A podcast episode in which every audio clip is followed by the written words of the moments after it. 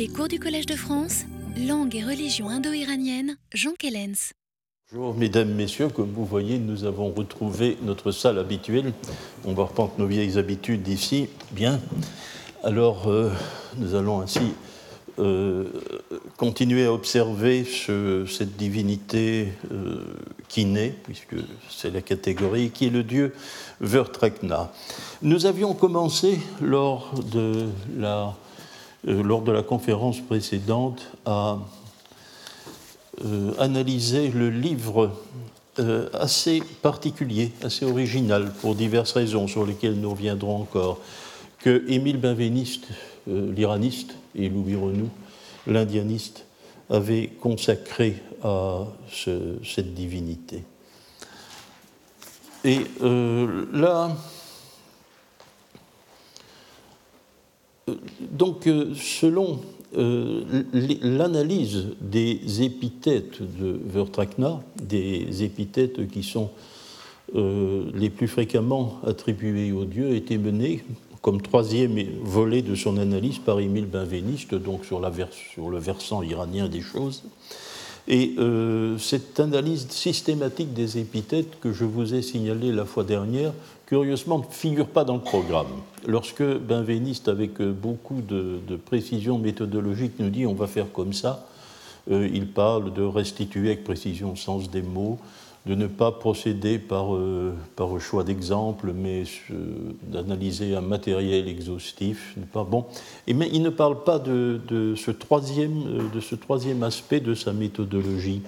Alors, euh, j'avais terminé, je pense, la dernière leçon en, en, vous signalant assez rapidement les problèmes qui vont se poser. 1934, euh, Émile Benveniste avait prononcé en, 1920, en 1926, il avait 24 ans, euh, à la Sorbonne, euh, la première Ratanbai Katrak Lecha. Il s'agissait de conférences financées par un parsi de Bombay qui s'appelait Katrak, c'est une grande famille sacerdotale, il y en a encore aujourd'hui, les Katrak, et euh, Benveniste avait prononcé en français euh, à la Sorbonne ces leçons qui, sont parues trois ans plus tard, en 1929, dans une traduction anglaise. Il le fallait bien, puisque euh, les Parsis, en général, ne comprennent pas le français, et c'était financé par ce mécène. Passion, Religion, according to the chief Greek text. Or, la doctrine de base de ces quatre conférences d'Émile Benveniste euh, est que l'Iran ancien est une mosaïque sectaire, c'est-à-dire euh, au sectaire au sens de Max Weber, hein, c'est-à-dire un ensemble de sectes religieuses diverses, dont le zoroastrisme n'en est qu'une. Hein. Comme, euh, pour Benveniste, son, exposé le dit avec beaucoup de force et de vigueur, euh, le zoroastrisme est une réalité, dit Benveniste, dramatiquement limitée. Euh, il est euh, seulement l'apanage d'une toute petite communauté. Et dès que cette communauté va grandir, va s'étendre, va entrer en contact avec les autres sectes iraniennes anciennes, eh bien, elle va se transformer. La doctrine va se transformer par une série d'adaptations successives. Euh, c'est ce que, comme historien de, de, l'histoire des religions dans le domaine du masdéisme, Albert de Jong, que vous avez pu entendre, je crois, ici, faire quatre leçons il y a, euh, je crois, trois ans, appelle l'école fragmentante. Vous voyez ce qu'il veut dire par là, hein, fragmenting school, c'est-à-dire l'interprétation euh, du paysage religieux de l'Iran ancien par une multitude de sectes. Euh, Émile Benveniste aussi, c'est le premier volet de son analyse, est adepte à cette époque. Je ne sais pas si plus tard il a changé d'avis, peut-être, peut-être. Il y a de curieux textes à la fin de sa carrière. Mais en tout cas, à cette époque, il est l'adepte d'une intrigue, d'une intrigue historique pour expliquer la religion tlavesta ou le zoroastrisme, si vous voulez, euh, d'une doctrine évolutive qui est très ancienne, puisqu'elle avait été euh, formulée dès 1862 par Martin Hauck, dont nous avons euh, fréquemment parlé. Or, Hauck, pas, voit une, voit, a une vision extrêmement complexe des origines du zoroastrisme.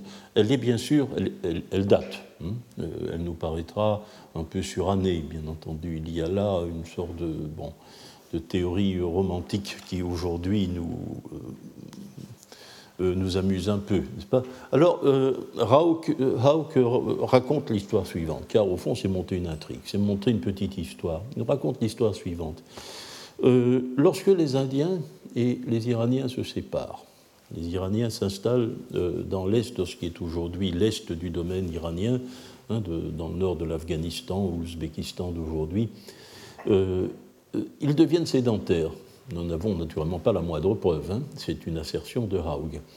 Euh, les Indiens continuent leur chemin et ils restent nomades jusqu'à ce qu'ils aient atteint le Pendjab.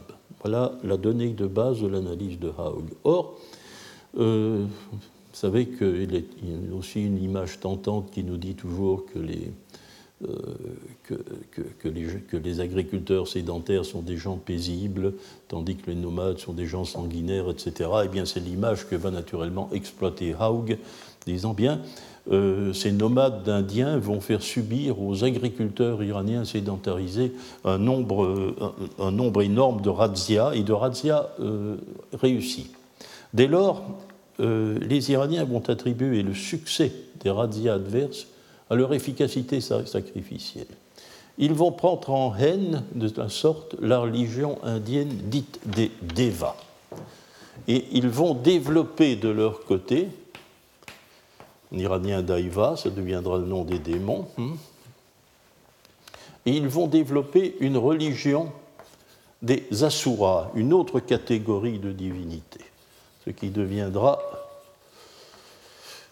en Iran la religion des Aouras. Euh, le nom est dans le titre, euh, ce titre est dans le nom d'Aoura Mazda. Euh, ici, il y a à nouveau, bien sûr,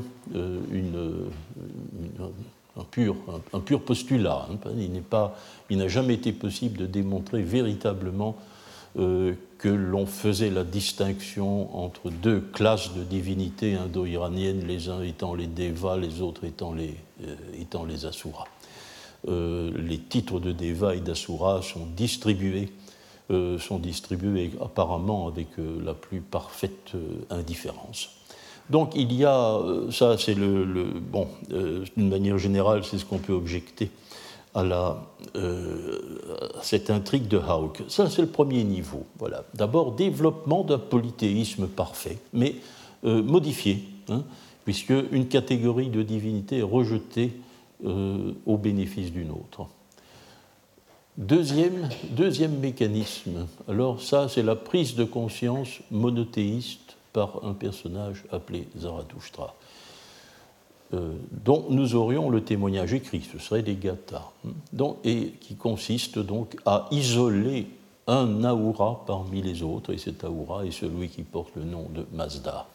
Donc euh, le schéma de Hauck est, établi sur un double mouvement. Hein.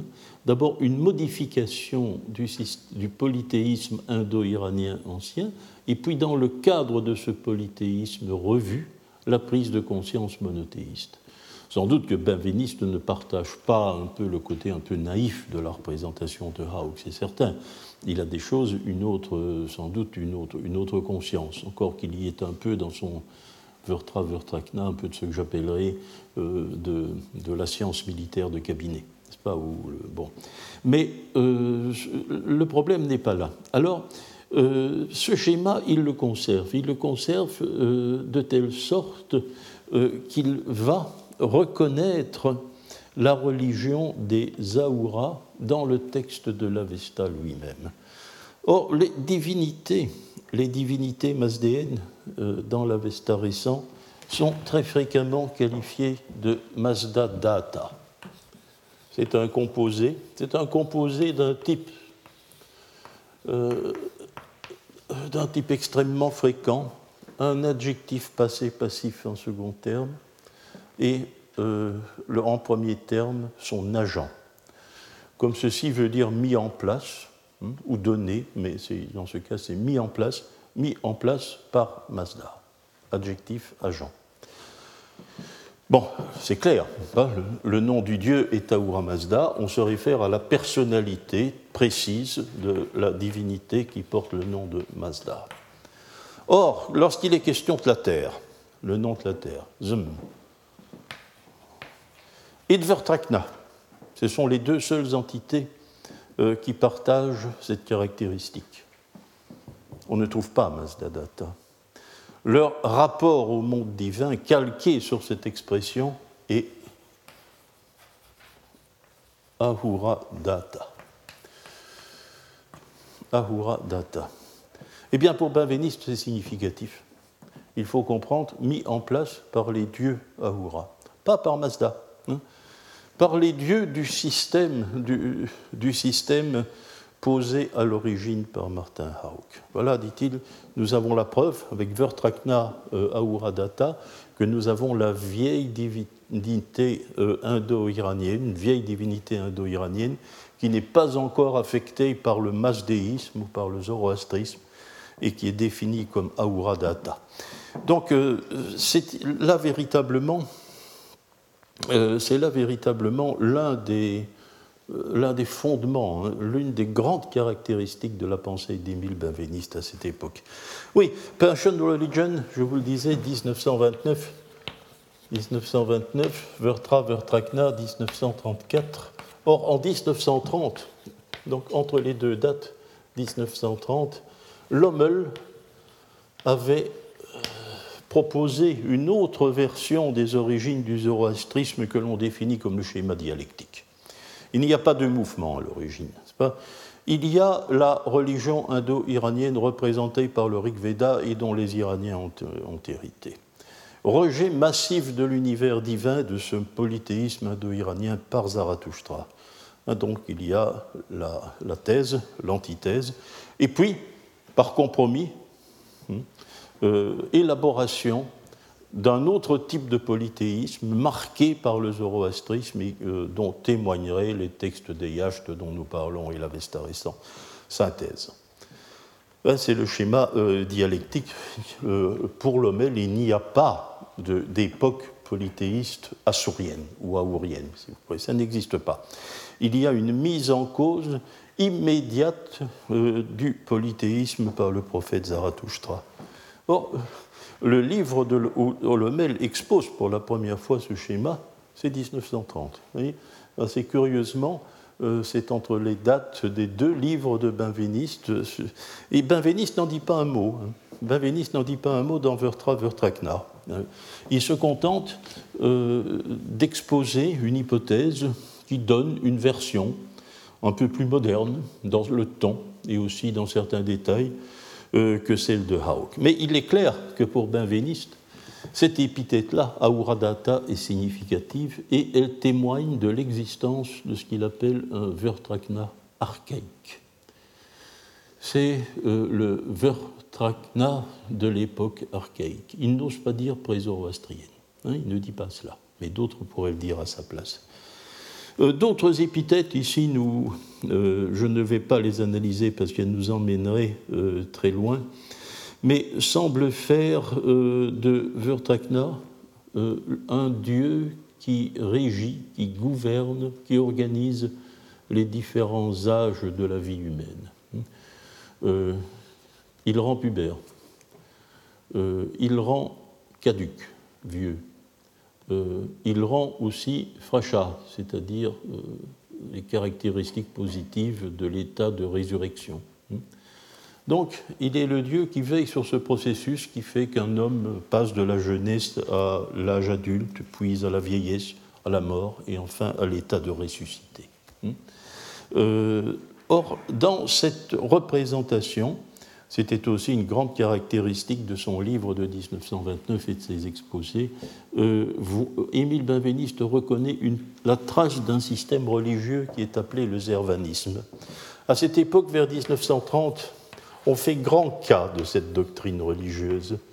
Or, nous devons notre information euh, sur ce type religieux iranien aux chroniqueurs musulmans du 7e, 8e siècle. Donc c'est très tardif. Qui nous disent que certaines sectes mazdéennes euh, se font des choses la représentation suivante. Elles mettent au centre de la doctrine un Dieu euh, moralement, euh, éthiquement indifférencié qui est le temps, le temps sans bord, le temps éternel, et qui est le père à la fois d'Ahura Mazda et de son contraire Ariman. Donc une sorte de, suppression du dualisme, comme on l'a dit, puisque euh, le Dieu du bien et le Dieu du mal sont les rejetons d'un Dieu indifférencié qui est leur Père et qui est le temps. Euh, or, dans, euh, dans, durant dans le courant des années 20, c'est pour cela que l'on parle beaucoup du zervanisme à partir vers 1930, on avait cru reconnaître des traces de zervanisme dans le manichéisme, manichéisme 4e siècle de notre ère. On avait cru aussi en déceler des traces dans le mitriacisme romain, hein. euh, ce qui vieillissait le zervanisme de quelques siècles, ce qui semblait le rendre beaucoup plus, euh, beaucoup plus intéressant pour une analyse des données religieuses les plus anciennes, y compris celles de l'Avesta. Et euh, dans les conférences de 1929, Émile Benveniste le dit de manière tout à fait explicite. Il pense que toutes les expressions, toutes les sectes, toutes les sectes religieuses de l'Iran ancien sont influencées pareillement par le zervanisme. Il fait du zervanisme son, son, hypothèse, qui ne sera jamais démontrée et pour cause, n'est-ce pas Et que le zervanisme euh, est la grande caractéristique qui va à terme différencier l'Iran de l'Inde sur le plan religieux. C'est le zervanisme dans l'esprit de Benveniste. Ce n'est pas une idée nouvelle. Pas une idée nouvelle. Anquetil Duperron y avait pensé. Hein, c'était donc vraiment, il faut remonter aux origines de notre science et de nos recherches, n'est-ce pas, pour, euh, euh, pour voir les traces de cette idée. Depuis lors, bien sûr, euh, l'analyse de Benveniste de 1934 à ce sujet est elle aussi caduque. Hein, nous avons bien sûr rappelé le zervanisme à l'ordre. Pas plus personne aujourd'hui. On va même jusqu'à nier l'existence d'une véritable secte zervanite, même euh, euh, aux alentours de l'époque où parlaient les chroniqueurs musulmans. Il y a euh, deux articles extrêmement fondateurs pour cela. C'est celui que Marie-Jeanne Mollet, a donné au journal asiatique de 1959. Il montre l'inanité de l'hypothèse zervaniste 1959.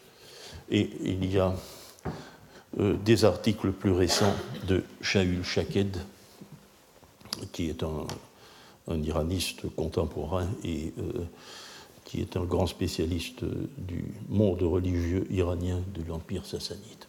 Donc euh, c'est un aspect, c'est peut-être l'aspect le plus caduque du livre de Benveniste que euh, de tenter de stratifier la personnalité de Vertakna. Et puis enfin, troisième strate, la dernière, la strate zoroastrienne, si vous voulez, on voit que par ces épithètes que Vertrekna est contaminé par les divinités qui composent l'escorte du dieu Mitra. Ça, il faudra nous le réserver, l'escorte de Mitra. Ce ne sera pas pour aujourd'hui mais c'est un phénomène qui vaudra la peine d'être examiné. Et effectivement, dans l'escorte de Mitra, on trouve un certain nombre de divinités dont les plus fréquemment mentionnées sont la déesse Ashi. Elle, ce n'est même pas son escorte, hein, ne roule pas en char à côté de Mitra. Elle est son nourrice, elle est celle qui, conduit le, char de Mitra. Mais à ses côtés roule dans leur char à eux Srausha, que nous connaissons bien depuis l'an dernier, euh, son acolyte Rajnu, dont nous ne comprenons pas très bien le nom et puis aussi Vertrakna. C'est la composition de l'équipe. Et naturellement, comme membre de l'équipe de Mitra, euh, Vertrakna va partager avec les autres un certain nombre d'épithètes. Alors voilà, nous pouvons voir la manière euh, dont Benveniste a, organisé les choses. Un dieu archaïque indo-iranien, Vertrakna, dont la nature est révélée par l'épithète Ahuradata, un dieu marqué par le zervanisme, qui est la grande caractéristique initiale du monde religieux iranien, et enfin la contamination finale avec le, monde qui gravite autour de Mitra. Euh, c'est une stratification à laquelle nous ne pouvons plus croire aujourd'hui. Hein. Euh, Auradata, je vous le rappelle, je fais cette remarque il y a longtemps, nous savons aujourd'hui que bon, Auradata n'est pas une qualification distincte de, de Mazda Data. Comment se présentent les choses? Aura Mazda porte deux noms. Euh, si vous souhaitez faire euh, euh, introduire le nom de Mazda dans un composé, un composé nécessairement deux termes. Donc en premier terme, comme agent de data, on ne peut pas mettre les deux termes. Il n'y a pas de composé à trois termes. Il faut nécessairement choisir. Il faut choisir l'un des termes. On choisit le plus significatif. Ça va de soi. Le plus significatif, c'est Mazda. C'est la raison pour laquelle Mazda Data est le composé le plus souvent utilisé. Mais euh, l'on a malgré tout eu recours à un composé Data. Pourquoi? Bien, il suffit de compter sur ses doigts. Hein. Mazda Data, quatre syllabes, Data, cinq syllabes. Donc euh, le choix était essentiellement dicté par la métrique. C'était la métrique qui, comme cela a été démontré maintenant de façon absolument certaine depuis, euh, quelques articles, euh, un article que j'ai rédigé tout au début de ma carrière, dans les années 70, et puis Panaino, dont je vais parler de l'intervention dans euh, le problème de Vertrakna bientôt, a, donné les arguments décisifs. Plus personne aujourd'hui ne croit qu'Awadata réfère à autre chose euh, que la religion masdéenne elle-même. Donc euh, cet aspect de la de l'analyse de Benveniste est certainement celui qui aujourd'hui est le plus contesté. Bien, alors, notre, comment va. J'en viens à la conclusion. Hein, J'en viens à la conclusion. Pour Benveniste, euh, l'Iranien témoigne de la solution originale. Nous ne devons pas. L'état indo-iranien des choses est celle de l'Iranien. Euh, d'abord, il faut faire intervenir le sens original des mots. Le sens original des mots, euh, vertra, la défense, l'obstacle, l'empêchement, et le mot original, et son genre est neutre. L'Indien aussi connaît ce mot, donc le mot est commun. Il est neutre aussi régulièrement, comme tous les dérivés en tra. Euh, il est neutre aussi en indien. Et très significativement, comme le montre Renou, dès lors qu'intervient un démon euh, appelé Vertra, le seul cas masculinisant de la déclinaison, c'est-à-dire le nominatif singulier, hein, puisque c'est le seul cas où le neutre euh, diffère du masculin, eh bien, il n'y en a pour tout le Rig Veda que deux attestations. Donc le seul cas masculinisant est extrêmement et pauvrement attesté. Alors la conclusion est celle-ci, il n'y a jamais eu de Vertra en Iran, dit Benveniste, parce que euh, la personnification de l'obstacle est une innovation indienne. Et il n'y a plus de Vertrakna en Inde parce qu'en Inde, justement, l'innovation l'a emporté. Hein. Euh, euh, le, dieu, le Vertrakna a été assimilé par le dieu Vertra.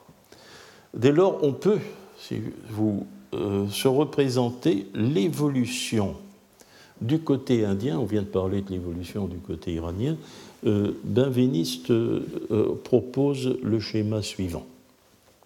À l'origine, il y a un dieu victorieux. Il est Vertrajan, ou une allégorie de la victoire, Vertrakna. On peut le restituer.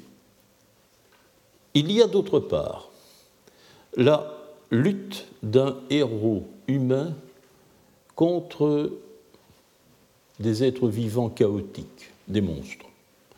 Hein, la mythologie grecque, comme vous savez, en est pleine. Hein, combat contre des dragons, contre des serpents, euh, des, hydres, contre des géants aussi. Donc, euh, le combat d'un héros humain contre des êtres vivants abnormes.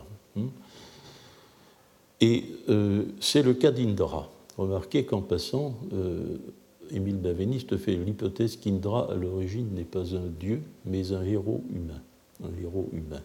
Il donne toutes les raisons qu'il a de le croire, car il est vrai que, euh, le Rig Veda est particulièrement euh, précis, explicite et descriptif quant aux caractéristiques physiques d'Indra, qui sont celles euh, d'un gros buveur, d'un gros mangeur, etc., n'est-ce pas, et qui donne l'impression d'avoir affaire à un héros qui n'a pas une personnalité divine, mais humaine.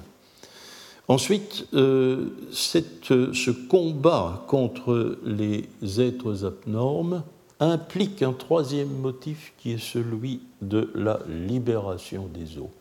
Si les eaux sont prisonnières, s'il faut les libérer, c'est qu'elles sont bien entendu enfermées. Elles sont donc l'objet d'un vertra, d'un empêchement, d'un obstacle. Et euh, dès lors, euh, le combat pour la libération des eaux, comme celui est assimilé à celui contre les monstres, et vertra, l'empêchement, est personnifié en un adversaire direct de Indra. Alors, euh, si vous voulez bien, nous pouvons, vous avez, euh, Madame euh, Azarnouche, nous allons un peu nous résumer à cet endroit-ci de l'exposé.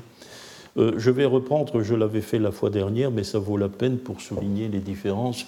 Hein, l'opinion traditionnelle, juste en 1934, était que, premier point, le dieu Indra tue le démon Vertra, et pour cela, il est appelé Vertrahan, c'est-à-dire tueur de Vertra. Euh, or, deuxième point, le dieu indien Vertrahan a pour correspondant iranien le dieu Vertrakna. Alors, troisième membre d'un syllogisme en quelque sorte, donc Vertrakna est le nom iranien d'Indra et le meurtre de Vertra est un mythe indo-iranien. Telle était la doctrine traditionnelle avant l'apparition du livre de Benveniste. Bon, après l'enquête de 1934, de Benveniste et Renou, voici euh, comment les choses se présentent. L'État indo-iranien, c'est un dieu victorieux, donc qui est Vertrajan, je une forme restituée qui serait celle de l'indo-iranien, hein, et ou une allégorie de la victoire, Vertrakna. Alors, du côté indien, euh, c'est sur, la droite ou sur la gauche selon, euh, l'absorption du dieu par un héros, humain, Indra, qui est tueur de monstres, hein, un héros humain tueur de monstres. Ensuite, contamination de cette lutte d'un héros contre des monstres avec un, avec un mythe de libération des eaux, et Vertra devient le nom d'un démon. Euh, du côté iranien, on conserve l'allégorie indo-iranienne, Vertrakna, conservation de l'allégorie indo-iranienne dans un état prézoroastrien des choses. Enfin, euh, cette divinité, cette allégorie, reçoit une coloration zervaniste, qui en fait un dieu qui régule, qui règle, qui gouverne les différents âges de la vie humaine. Enfin, il y a contamination zoroastrienne avec la déesse Chista, qui est une des déesses de l'escorte de Mitra dont nous parlions, Enfin, plus tard, car il y a quand même quelques pages dans le livre qui y sont consacrées, euh, il y a l'élaboration d'un grand dieu guerrier à l'époque sassanide qui parfois, et même souvent, est assimilé à Héraclès. Hein. Donc voilà la, euh, euh, l'hypothèse finale de, de Benveniste. Alors, bon, nous en avons déjà fait plus ou moins, plus ou moins la critique. Hein, ce qui se trouve ici, euh, bien sûr, du côté iranien, est sujet à caution. Hein. Croyons plus aujourd'hui euh, au fait que, le, serait significatif. Euh, nous avons renoncé à l'hypothèse zervaniste, donc tout ceci est devenu caduque. Alors, du côté indien, euh, il y a, on, ne peut pas, on ne peut pas faire une critique radicale, mais on peut tout de même mettre en, euh, on, peut, on peut entretenir un certain scepticisme. D'abord, euh, la contamination avec un mythe de libération des eaux qui survient de manière relativement tardive et comme dernier élément de l'évolution. On a fait valoir dès la parution du livre dans ses comptes rendus que l'Arménie connaissait un héros, Vahakn, c'est Vertragna, Vahakn, qui tout de même combattait un monstre. Il n'y a pas, bien entendu, et c'est là-dessus que Benveniste ne l'ignorait pas, il a fait allusion à ce mythe, mais euh, en, argumentant de telle sorte qu'il fait un argument décisif du fait qu'apparemment il n'y a pas de liaison avec la libération des eaux. Nous y reviendrons encore. Donc il y a eu un certain scepticisme sur le caractère tout à fait secondaire du mythe de libération des eaux. Alors, euh, bien sûr, là, le scepticisme, on peut, certainement le reproduire aussi. Est-ce que Indra a véritablement pour origine la figure d'un héros humain? C'est le grand dieu du panthéon védique. Quel que soit le caractère assez pittoresque dont on le décrit physiquement, hein, euh, c'est un problème, n'est-ce pas Les représentations, euh, vous savez, le problème des représentations littéraires des choses est un problème aussi complexe que les représentations iconographiques. Les représentations iconographiques, certainement, nous laissent mesurer ce qui est euh, peut-être le, caractère de, des formes humaines que prennent les divinités, mais les choses ne sont pas très claires non plus en littérature. Hein. Et euh, c'est aussi une, étude qui pourrait être menée de savoir euh, pourquoi, à certains moments, et avec quelle valeur en littérature, le corps des dieux, avec des formes humaines, entre en ligne de compte. Euh, c'est très clair pour Mitra, certainement, dans, l'Avesta même. Hein, bon, euh, c'est certainement le dieu qui est le plus humanisé, du point de vue physique. Euh, l'insistance sur ses bras est quelque chose de très, très fréquent, oui. Mais un autre dieu védique est aussi un dieu qui typiquement possède des bras, c'est Savitar. C'est le dieu Savitar, ce qui signifie très clairement l'incitateur. Or, euh, Savitar incarne justement la, durée du jour. Euh, quand il se lève le matin, quand il vient le matin avec la, durée du jour, eh bien, on, a envie de se mettre en mouvement, d'aller euh, travailler au champ ou d'aller à la chasse, etc. Et le soir, mon Dieu, il donne l'envie d'aller se coucher. Hein. Mais dès lors, les bras de Savitar, il est très clair, un de ses bras est le soleil levant et l'autre le soleil couchant et très probablement que dans les représentations de Mitra, il y a quelque chose d'équivalent. Donc on ne doit pas toujours prendre au pied de la lettre euh, les représentations physiques des dieux. Il y a de la mythopoésie aussi dans ce genre de choses. Oui, alors euh, maintenant l'origine, l'état iranien des choses. Dieu victorieux et ou une allégorie de la victoire. Bon, depuis 1960, un article décisif à ce sujet de Paul Tim euh, qui, voit, qui, insiste fort, en bon grammairien, euh, sur la euh, différence de formation. Nous l'avions commenté la fois dernière. Vertrajan est un composé adjectif, Vertrakna est un composé abstrait, c'est une allégorie. Or, ce n'est pas du tout la même chose. On ne peut pas voir, on ne peut pas mettre en équivalence, comme le dira Tim, les deux mots. Et si l'on doit restituer une réalité indo-iranienne, ce sera plutôt l'allégorie de la victoire l'allégorie de la victoire Vertragna. Euh, voilà donc la critique que l'on a pu faire euh, de la nouvelle représentation des choses prononcée, euh, proposée pardon, par Émile Benveniste et Louis Renou. Alors, que pouvons-nous dire d'une manière plus générale? Ben, Nous pouvons dire que euh, je vous avais, j'avais fait allusion lors de la dernière conférence au contraste que l'on pouvait remarquer entre la grande rigueur méthodologique du livre et euh, le caractère défectueux de ses résultats. Nous pouvons y revenir. Comme vous voyez, la, méthodologie a parfaitement fonctionné, a très bien fonctionné. Nous avons rétabli le sens exact des mots, nous, euh, Bavéniste et Renou. Ils ont, ils ont rétabli le sens exact des mots la terminologie est maintenant précise, sa valeur initiale est restaurée, tout est clair. Euh, l'analyse, dit euh, Benveniste aussi, euh, insiste sur, c'est une chose intéressante, ben, sur le fait que c'est la dernière phrase de son livre, et elle est extrêmement frappante. Mythologie comparée tant que l'on voudra, dit Benveniste, mais aussi mythologie séparée. séparés. C'est intéressant en 1934, aussi d'un point de vue historiographique, pour ceux d'entre vous qui s'intéresseraient à l'histoire des idées. Vous savez qu'il y a un débat entre les historiographes sur le fait de savoir si euh, la mythologie comparée qui a conduit au système des trois fonctions a pour véritable inventeur Benveniste ou Dumézil. Il semble que euh, Dumézil et, que Benveniste, excusez-moi, est dès 1932, mais sans entrer dans beaucoup de détails, deux ans avant Vertra et Vertrakna, euh, jeté les bases d'une mythologie comparée trifonctionnelle, tout au moins de l'indo-iranien.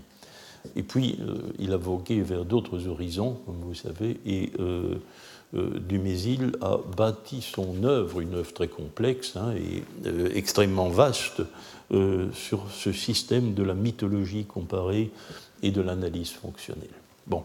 Mais ici, donc, cela sonne comme une sorte de critique pas, à ce qu'il avait fait lui-même jusque-là, et il ne pouvait pas, bien sûr, euh, prospectivement en faire une critique adressée à Dumézil, que par ailleurs, nous le savons bien, il a toujours approuvé. Hein. il n'y a pas eu de rivalité entre les deux hommes, euh, il n'y a pas eu euh, de dissension profonde. Mais c'est une note un peu isolée dans l'œuvre de Benveniste, que cette nécessité de faire de la mythologie séparée, et qui est littéralement mise en œuvre puisque d'un côté, lui-même s'occupe de la mythologie iranienne et lui renoute la mythologie indienne. Donc euh, le livre lui-même donne l'exemple de ce que cela peut être. Et la fécondité de la méthode est remarquable, parce que euh, l'on voit surgir des tas de problèmes que l'on n'avait pas vus surgir avant. Et là, nous allons y revenir. Euh, autre chose aussi, une autre idée intéressante qui apparaît, c'est que la doctrine traditionnelle encore de nos jours, c'est que l'Inde est conservatrice et l'Iran novateur, son, innovation principale étant le zoroastrisme. Eh bien, le livre de, euh, le livre de 1934 aboutit à une conclusion totalement inverse, et ce sera une des rares œuvres qui, euh, qui feront cette affirmation, c'est qu'au contraire, c'est l'Iran qui est conservateur et l'Inde innovante, en tout cas sur ce schéma. Alors là aussi, euh, c'est une idée intéressante et qu'il euh, nous faudra peut-être euh, tenter de vérifier. Alors je voudrais, maintenant que nous avons vu les deux, schémas qui, ont été proposés, pourrait éventuellement, après critique, voir ce qu'il en reste. comment le schéma initial d'avant 1934 a-t-il été modifié par l'analyse de Benveniste Renou euh, comment les critiques que l'on a fait à l'analyse de Benveniste Renou ont-elles amené aussi à modifier le schéma Vous voulez peut-être. Euh, alors, il y aurait un, schéma que j'ai intitulé Vulgate, parce que euh, c'est le schéma que l'on peut rencontrer depuis peut-être 1960 hein, dans tous les exposés sur la religion iranienne qui a, après 1934, alors euh, l'on voit bien que l'on pose à l'origine, effectivement, l'origine indo-iranienne, une allégorie de la victoire qui est Vertrakna. Après l'intervention de Paul Tim, c'est l'évidence. Certains pensent peut-être tout de même qu'il faut ouvrir la possibilité d'une personnification à date ancienne de Vertra, d'où j'ai fait figurer son nom dans le schéma, mais pourvu d'un point d'interrogation. Hein, d'un point d'interrogation. Alors, euh, il y a euh, du côté indien, on voit que ce dieu Vertrakna est absorbé par Indra, qui est, comme le montre aussi euh, Paul Tim dans cet article du journal, du Journal of American Society de 1960, un dieu composite, extrêmement composite.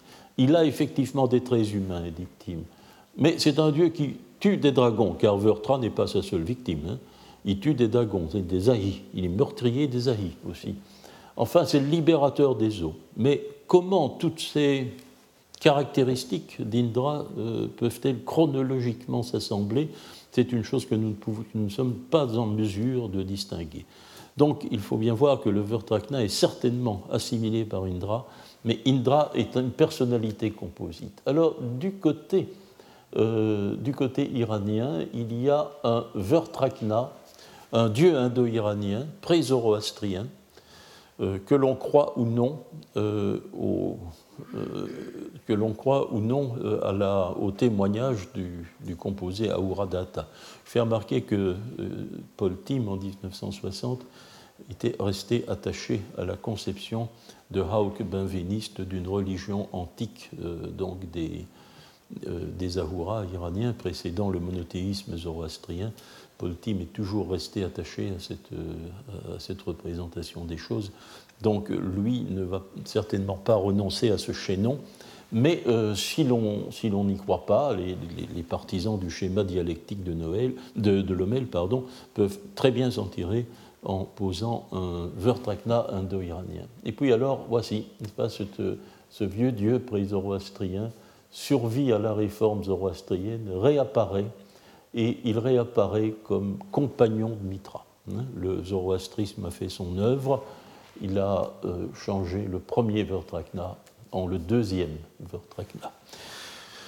Voici donc euh, euh, l'histoire, le, schéma simplifié, le schéma passe-partout finalement, auquel l'on a réduit à la, combiner hein, la vision traditionnelle et la vision de Renou benveniste.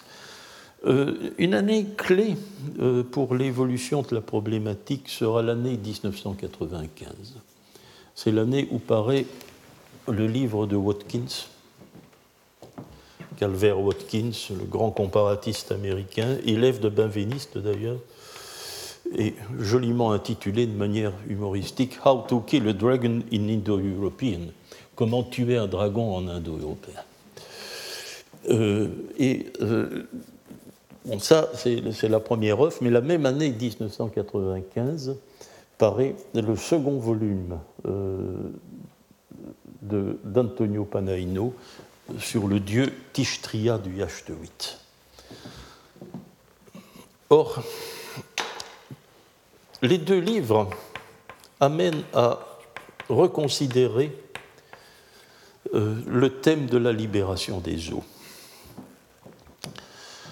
Je vais. Euh, ce qui m'a amené, ces deux livres m'ont amené en 2001 à publier un article intitulé Les saisons des rivières, que je pastichais un peu du Mésil, euh, dans le volume de mélange qui avait été offert à, Anders Huldgård.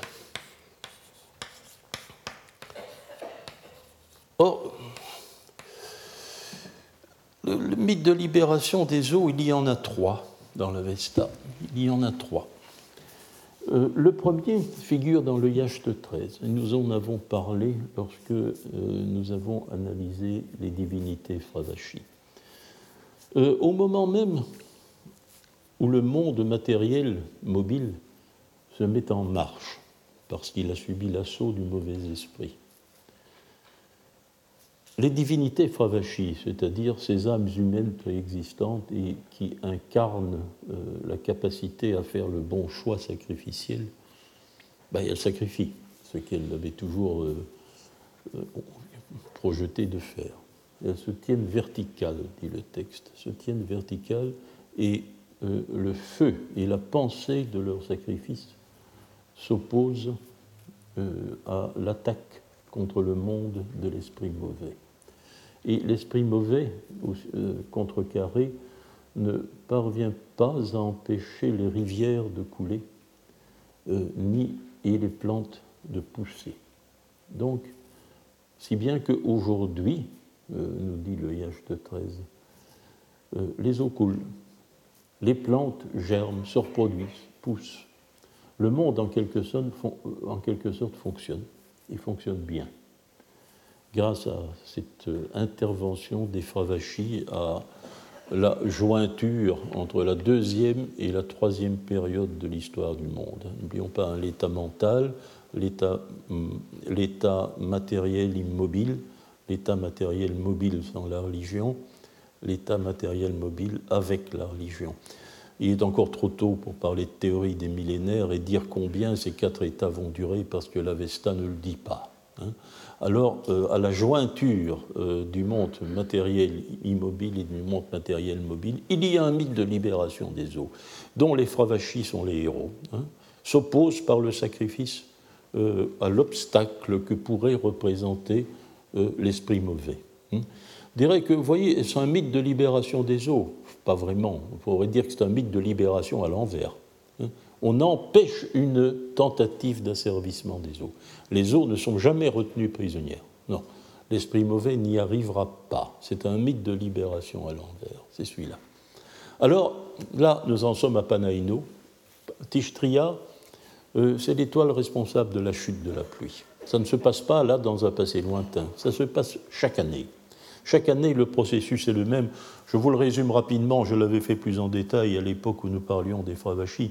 Eh bien, euh, le, lever de l'étoile Tishtria est observable en même temps que celui du Soleil, ce qui nous laisse penser que c'est Sirius, hein, vers, la fin du mois de juillet, hein, euh, vers le solstice d'été. Alors, euh, l'étoile Tishtria commence son activité à ce moment-là. Vous me direz, c'est un drôle de moment pour faire tomber les pluies, surtout en Iran. Oui, mais ça va durer longtemps. Ça va durer longtemps, parce que Tishtria a beaucoup de travail devant lui. Il doit d'abord passer à travers le réseau des étoiles filantes, qui sont démoniaques. Il doit les éviter. Euh, ensuite, et vous savez qu'il y a durant l'été des, euh, des, moments d'ailleurs bien espacés et bien définis, différents, moments où il y a des chutes d'étoiles filantes particulières. Il doit échapper à ça. Puis il va se rendre vers le, euh, la mer Vorukasha, c'est-à-dire le réservoir céleste des eaux, et alors il y a une transformation mythopoétique. Vous voyez la, la, forme que prennent les dieux. Hein. La mer présentée comme une jument et Tishtria comme un étalon. Et ils vont entamer, si vous voulez, la danse nuptiale. Hein, la danse nuptiale. Oui, mais un autre prétendant va apparaître sous la forme d'un autre cheval. Naturellement, Tishtria, la forme d'un beau cheval, son adversaire d'un laid cheval qui chauffe, euh, pelé, etc., tout ce que vous voulez, bien sûr. Mais euh, il, y aura, euh, une, il y aura une compétition entre les deux étalons. Tishtria ne l'emportera pas tout de suite faudra sacrifier, doublement sacrifier. Les hommes doivent sacrifier, mais les dieux aussi doivent sacrifier. Et finalement, il chassera son adversaire, qui est le démon de l'évaporation. Le démon de l'évaporation. Et dès lors, euh, euh, les pluies, l'eau de la mer Vorukasha, dans, dans, le tumulte de l'accouplement, va, déborder, et d'autres divinités à ce moment vont prendre le relais, diriger les nuages vers la terre, faire tomber la pluie, etc. Et euh, cela a pris 100 jours. Cela prend 100 jours, car effectivement, la, chute de la pluie, c'est normalement la fin du mois de septembre. Fin du mois de septembre. Alors, ça, c'est un mythe saisonnier. Hein. C'est quelque chose qui doit se reproduire chaque année. Ça se reproduit chaque année. Et euh, euh, le succès n'est pas assuré. Hein. c'est un mythe qui traduit l'angoisse, n'est-ce pas? On évalue la chance de la pluie et la chance de ce qu'on appelle la mauvaise année. la mauvaise année, ça veut dire la sécheresse, la disette, la famine. Donc euh, c'est une lutte toujours recommencée. Ce n'est pas un mythe de libération non plus, quoique Panaino aimerait bien le présenter comme ça. Bien le présenter comme ça. Alors tout ça paraît fort différent de ce qui se passe avec euh, le mythe d'Indra Vertrahan qui tue un serpent qui enserre les os dans, euh, dans les boucles de son corps. Euh, mais il y a une autre histoire, il y a un troisième mythe euh, qui se produit durant le troisième âge du monde, c'est-à-dire à, l'époque du monde matériel euh, mobile, sans la religion, et qui est mené, comme l'a montré Watkins, par le héros Trauta, Traitauna. Or, Traitauna euh, porte un nom que nous ne comprenons pas bien, euh, mais dans lequel il y a en tout cas le chiffre 3, ou plus exactement l'ordinal, le troisième. Euh, mais Traitauna, bon, le mot est plus complexe. il y a autre chose. Ne sont pas. Or, dans tous ces combats contre les monstres, Indra est aidé par un acolyte. Il y a beaucoup d'acolytes dans la religion indo-iranienne. Et lui, cet acolyte, il s'appelle très simplement Trita. Trita, le troisième. Le troisième, parce qu'il il est, bon, en latin, c'est encore très vivant, hein, quintus, sextus, etc. On reçoit pour prénom son rang dans l'ordre des fils. Trita, c'est le troisième, parce qu'il est sans doute le troisième fils d'une famille. Et euh, ce Trita donc est Indra dans ses, dans ses, euh, euh, dans ses, dans ses exploits. Alors ici tout de même, nous avons quelque chose qui va devenir beaucoup plus précis. Alors comme le montre Watkins, l'on peut, l'on peut poser une formule de base qui a pour structure sémantique, pour le dire en français, euh, et Watkins le fait en anglais, mais c'est le héros, sujet, son nom, tuer, verbe jan, hein, euh, si nous sommes en avestique, han en sanskrit, serpent, objet. En indo-iranien, agi,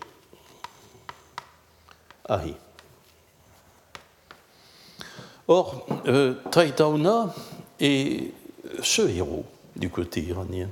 Taitauna est un tueur de serpents. Il est celui qui élimine euh, ce monstre que nous avons rencontré en, partant, en parlant d'Apamnapat et qui est agi d'Ahaka, le serpent d'Ahaka.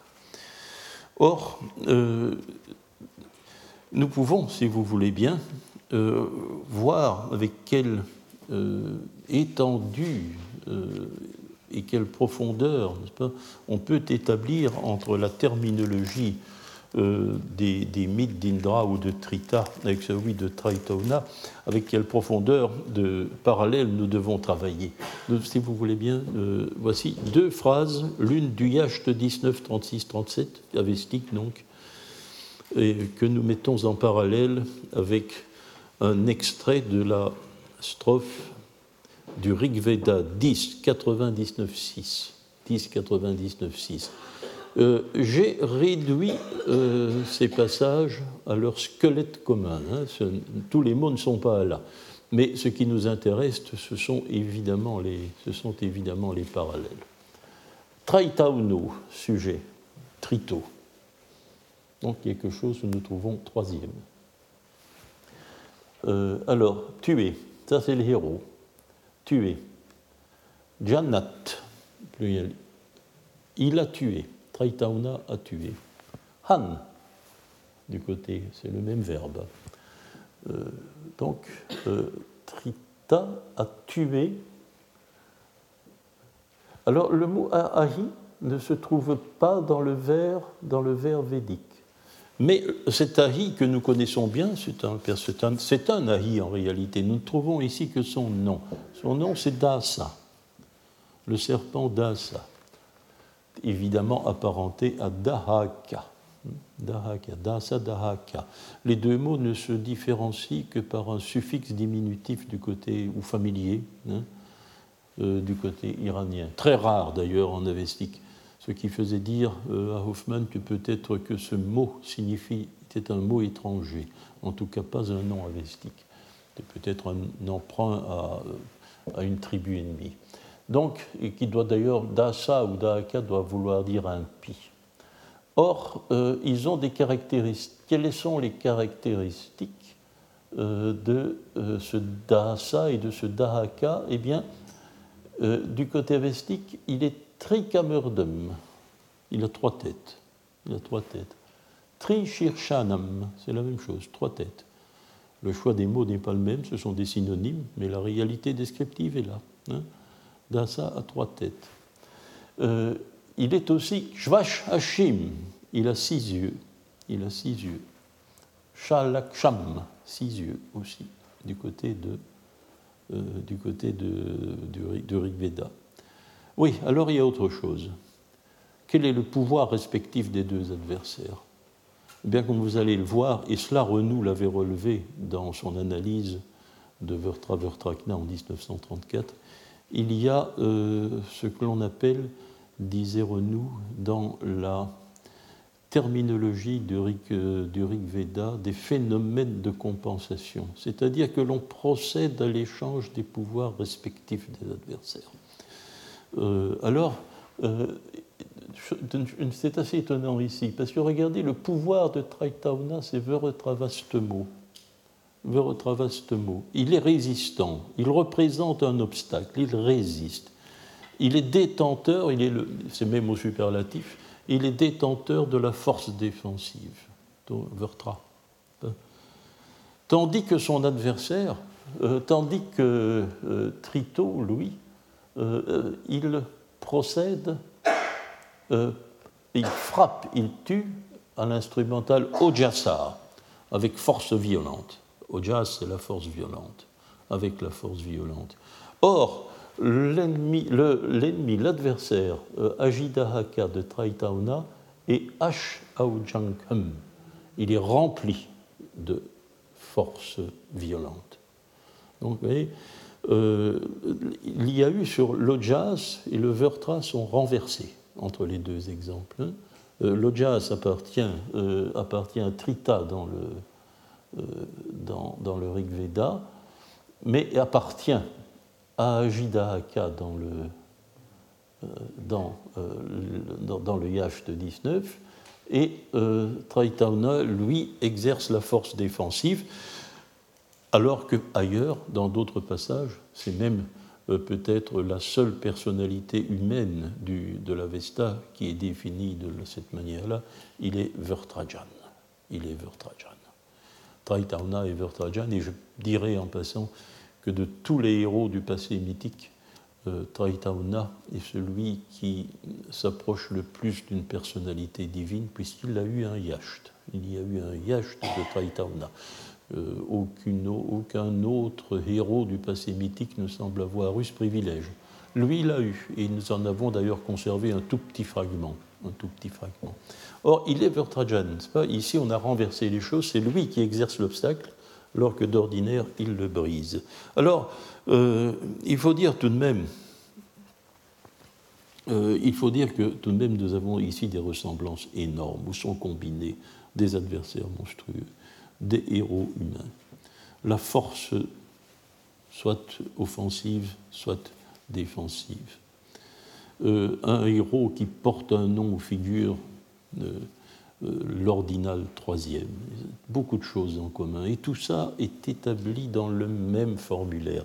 Il ne manque qu'une chose. Et c'est de cela que Benveniste avait fait argument. Où est le rapport avec l'eau?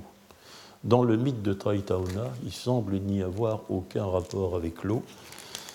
Non, mais tout de même, euh, si, parce que Ajidahaka, souvenez-vous de ce que nous avons euh, raconté à propos d'Apamnapat, hein, lorsque Ajidahaka entre en compétition avec le feu euh, pour s'emparer du Kwarna, il représente l'élément liquide. Il représente l'élément liquide. Il, s'oppose au feu, avec succès d'ailleurs, en menaçant de le faire tomber à l'eau. Il habite, nous dit euh, le Yacht 5, c'est Ajidahaka, dans le pays du castor. Le pays du castor. Donc, bien. Or, aussi, que se passe-t-il tout de même? Entre le moment où Yima va mourir, premier homme, et le moment où Zarathustra va apparaître avec la religion, eh bien, il y a le grand hiver. Il y a le grand hiver. Ça se produit à la fin du règne de Yima. Hein, le, grand hiver va faire mourir la plupart, la plupart des vivants, sauf quelques-uns. L'hiver, c'est-à-dire l'eau est paralysée. Et il semble que jusqu'à Zarathustra, jusqu'à son prédécesseur immédiat dans l'ordre énumératif qui est le Kavi Hausrava, n'est-ce pas, nous ayons affaire à une vaste lutte pour récupérer le climat, sortir de l'hiver et pour récupérer les eaux. Hein. Euh, on, le voit, n'est-ce pas? Bon, Traitauna euh, fait, la plupart de ses exploits auprès de la Ranka, c'est-à-dire l'océan du bout du monde. Euh, son successeur, Kursaspa, débarrasse le réservoir céleste des eaux d'un monstre qui hante le réservoir céleste des eaux. Manush Chitra, qui est le petit-fils de Traitauna, jusqu'au dernier Kavi à Ostrava qui précède Zarathustra, tous affrontent le même adversaire que nous connaissons bien. Il apparaît dans l'histoire du Kwarnas, qui est Frank Gracian. Frank Gracian. Puis d'autres héros de cette époque euh, font tomber la pluie. Et on voit donc que c'est toute une longue histoire qui consiste à récupérer non seulement le climat, mais aussi le cours des eaux, puisque Vishtaspa, par exemple, le compagnon de, de Zarathustra, euh, évolue sur le, cours direct, sur le cours terrestre des eaux, sur le bassin fluvial qui mène au lac Hamoun. Bon, on pourrait multiplier les exemples, mais ici nous avons peut-être véritablement un mythe de libération des eaux, parce que c'est reprendre les eaux à ce qui les a figées, à ce qui les rend inopérantes, à ce qui les paralyse, qui est le gel, hein, le gel profond. Et euh, c'est aussi s'assurer la mainmise euh, sur le réseau fluvial de la terre d'Iran, ce qui est le sujet euh, en quelque sorte de l'histoire des Kavis. Voilà donc une histoire qui tout de même nous amène à voir que peut-être le meurtre d'un dagon, la libération des eaux et la notion d'obstacle sont peut-être un thème hérité hein, dans euh, un thème indo-iranien euh, tout de même hérité et que nous pouvons euh, restituer pour, pour l'époque indo-iranienne commune, hein, que nous restaurons avec l'astérisque.